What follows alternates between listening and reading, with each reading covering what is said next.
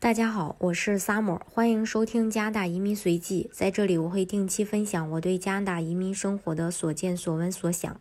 如果你也想了解加拿大移民，想了解更多的移民政策，或者对我的看法有不同的见解，可以加我的微信二四二二七五四四三八，我们一起来交流。如果刚刚到温哥华的新移民的话，大部分都对这边的衣食住行，呃，这些日常开销，所有的这个价格会换算成人民币，呃，大家都要习惯上去乘以五，还要加上百分之十二的税，有时候还要给点小费。刚开始可能觉得会很不适应，但是你慢慢在这边生活久了，工作稳定了，呃，就不会老是去换算什么。毕竟咱们在加拿大。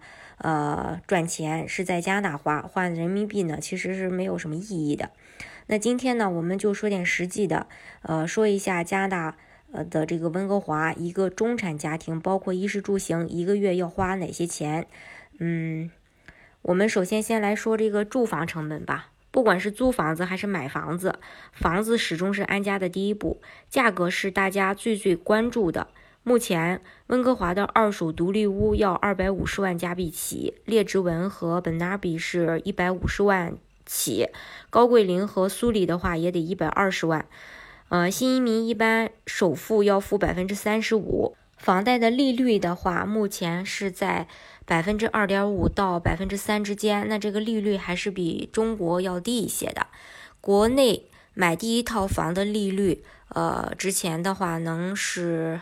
百分之四点九起，如果买二套贷款的利率能达到百分之五到百分之六，甚至还多。如果说以房价一百五十万去计算，新移民首付要付五十三万加币，每个月大约还要还四千三百加币的贷款。另外，贷款买房子是一定要买保险的，一栋一百五十万加币的房子，一年的保费最少也得两千加币左右。地税呢，根据面积和地段的不同，每年也大概在三千到五千加币不等。这样的话，在大温地区买一套一百五十万加币的独立屋，每个月固定的支出是四千三的月供加四百五的地税和二百五的保险，算下来的话是五千加币吧。如果是说在温哥华买个二手公寓，价格一般是一百万起步；列治文和本拿比是七十五万起步；高贵林和苏里的话是五十五万加币起步。贷款和独立屋的条件差不多，但是公寓还会多一个物业管理费，大概是二百到五百加币之间。所以买公寓的每月固定。支出大概是一千八月供加一百五地税，二百五的物业费和呃一百的保险，一共呢是两千三加币。还有一种常见的房屋就是联排，很多人也是会选择买联排去居住。这种房子介于独立屋和公寓之间，物业管理费比公寓低一些，其他的和公寓差不多。大家呢可以参考这个公寓的价格。那租房的开支会少一些，一般比较新的。呃，两室的公寓租金在两千到两千五左右，而一个三室的联排别墅月金在三千左右。这个当然具体还要看地段，然后再加上现在疫情，嗯，也会呃便宜点的。那在加拿大和国内是一样的，每个城市的房价不一样。温哥华和多伦多是房价最贵的，在卡尔加里，一套四房的别墅在温哥华只能买到两房的公寓。爱德华王子岛一套四房的别墅价格，在温哥华一套一房的公寓都买不起。所以买房子呢，还是要看每个家庭对价格的承受能力去决定的。接下来呢，我们再来说一下日常居住的开销的一些费用。首先，独立屋都是独立供暖，一般冬天天然气的费用会比较多，大概每月一百二十加币左右。夏天不需要供暖，就五十加元左右，平均下来每个月八十块钱左右。呃，如果房屋面积大的话，这个费用还会更高一些。然后就是电费，在温哥华，一般的四个人的家庭每个月八十块钱就够了，电费花的倒是不多。至于水费和垃圾费这一些是每三个月收一次，平均每个月七十元左右。网费一般是一个家庭九十元，整体居住独立屋的开销和费用加起来每月是三百五，还有电话费，每个月使用的也不一样，从三十到一百多的套餐都有。一般情况下，五十到七十刀可以有无线电话、短信，一千分钟打国内的分钟数，流量是四到五 G。加拿大打电话便宜，流量很贵，手机套餐相对比较划算。七到一百二可以拿 iPhone 叉或者是三星 S 二零等等，就看你绑定几年的一个问题。每个地方的运营商也不一样，像一级的电信商 Bell、Telus、Rogers，呃，套餐比较贵，流量少，但装宽带、电视等的综合包相对不错。另外呢，还有一级，呃。电信商的一些二级公司，比如说呃，Freedom、呃，Kudo、Fido，还有 Virgin 等等，套餐价格呢，呃，很便宜，信号呢也都不差。那么住公寓的话，燃气费和垃圾费什么的都包在物业费里面了，大概就是每个月二百元就够了，剩下的网费、电费这些整体比独立屋要便宜很多。呃，这是关于这个呃住住的一些开销。另外再说一下这个出行，嗯，你在温哥华或者乃至整个加拿大的情况基本上都一样，它不会像上，不会像说像国内市的这个出租车滴滴这么方便。加上温哥华经常下雨，没有车，呃，可以说是寸步难行。虽然说温哥华也有公交、地铁这些交通工具，但是生活在加拿大的小伙伴都懂，出行根本不能去依靠他们。在这里，无论是家庭主妇还是上班的精英，出行呢都要开车。所以呢，我们再来说一下这个用车的成本，像一点花个呃一万二到两万五刀的话，可以买到丰田、雅士利、卡罗拉、思域等同级的，呃，还有像两万到三万刀的话，凯美瑞，还有这个帕萨特、雅阁等 B 级轿车和所有品牌的城市 SUV，三到五万刀的话，绝大部分的这个家用的 B 级。轿车顶配全尺寸的 SUV、八座商务车、全尺寸的皮卡等等，这个就太多了。五到十万，呃的话，奔驰、宝马、奥迪、路虎大部分车型都可以买，顶配的除外啊。十二万加币的话，可以买到奔驰 S 六零零；十五万加币以上就是豪车。在加拿大买车，除了看车的价格，还要算上一个联邦消费税和省的消费税。加起来一共是百分之十二。如果你能接受二手车，那价格呢还会更加划算。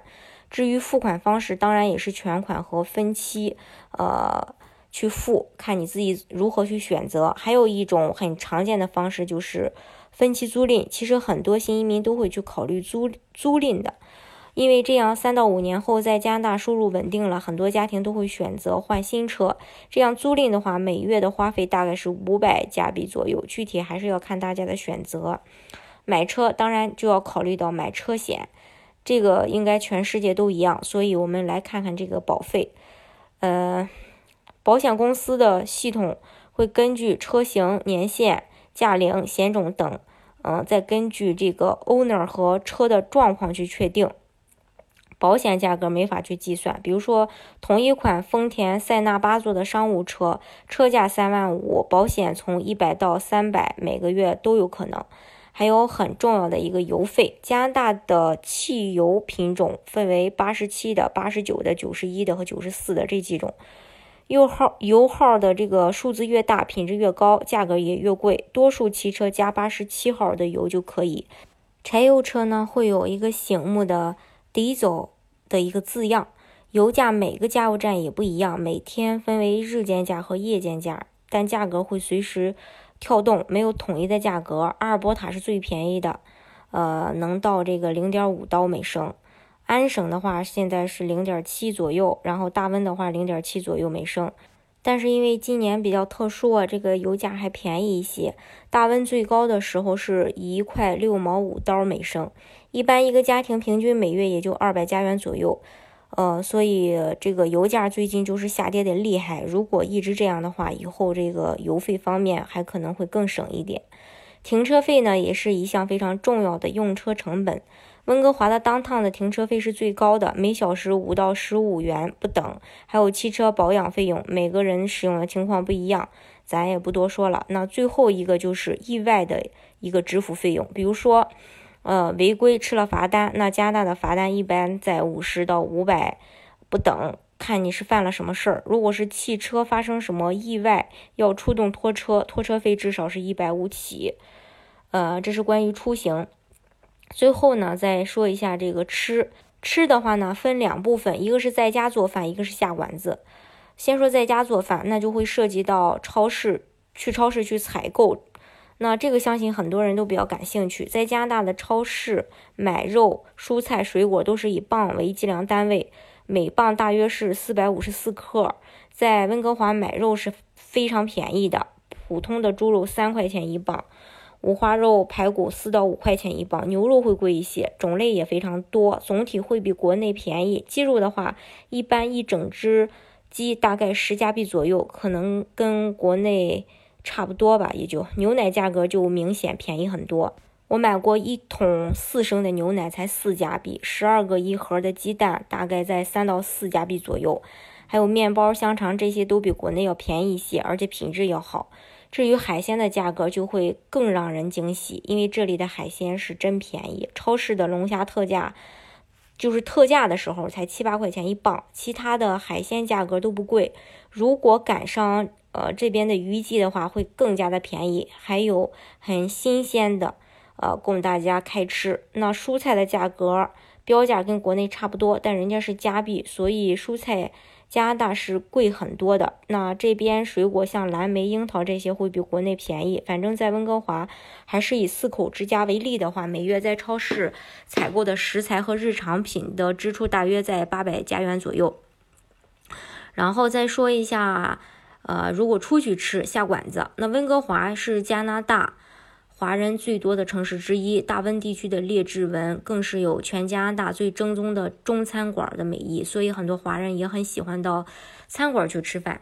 在温哥华的话，外出就餐的费用如果按嗯按算呃就是说。呃，换成人民币的话，整体是要比国内贵的。温哥华的普通的快餐平均是八到十二加币，比如说麦当劳、肯德基和各大美食广场就是这个行情。一般普通的菜馆点菜人均是二十五加币，呃，稍微高档一些的餐厅大概在六十到七十左右。但是在这里外出吃饭是要给小费的，一般是菜单价格的百分之十五。加拿大任何服务行业都是要付小费的，这个大家应该也会清楚。最后再说一下这个穿，穿一般就是衣服啊、包包啊、鞋子这样的开销。加拿大人呢不注重这个穿，如果说你要真正融入到这边的话，在这方面你是真不怎么需要花钱。衣服、鞋子、包包买好几件就可以穿好几年，很多当地人一件加拿大鹅可以可以穿十年。温哥华四季如春，服装的款式不用很复杂，呃，这个。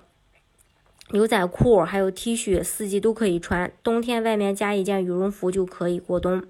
穿衣方面也不太好说，因为每个人对于穿着的要求也不一样。有的人可能喜欢背几十块钱的帆布包，当然也有人可能会喜欢背好几万的大牌包，所以这个很难去介绍。呃，这些大牌包大家对于它的价格也都心知肚明，所以不需要我。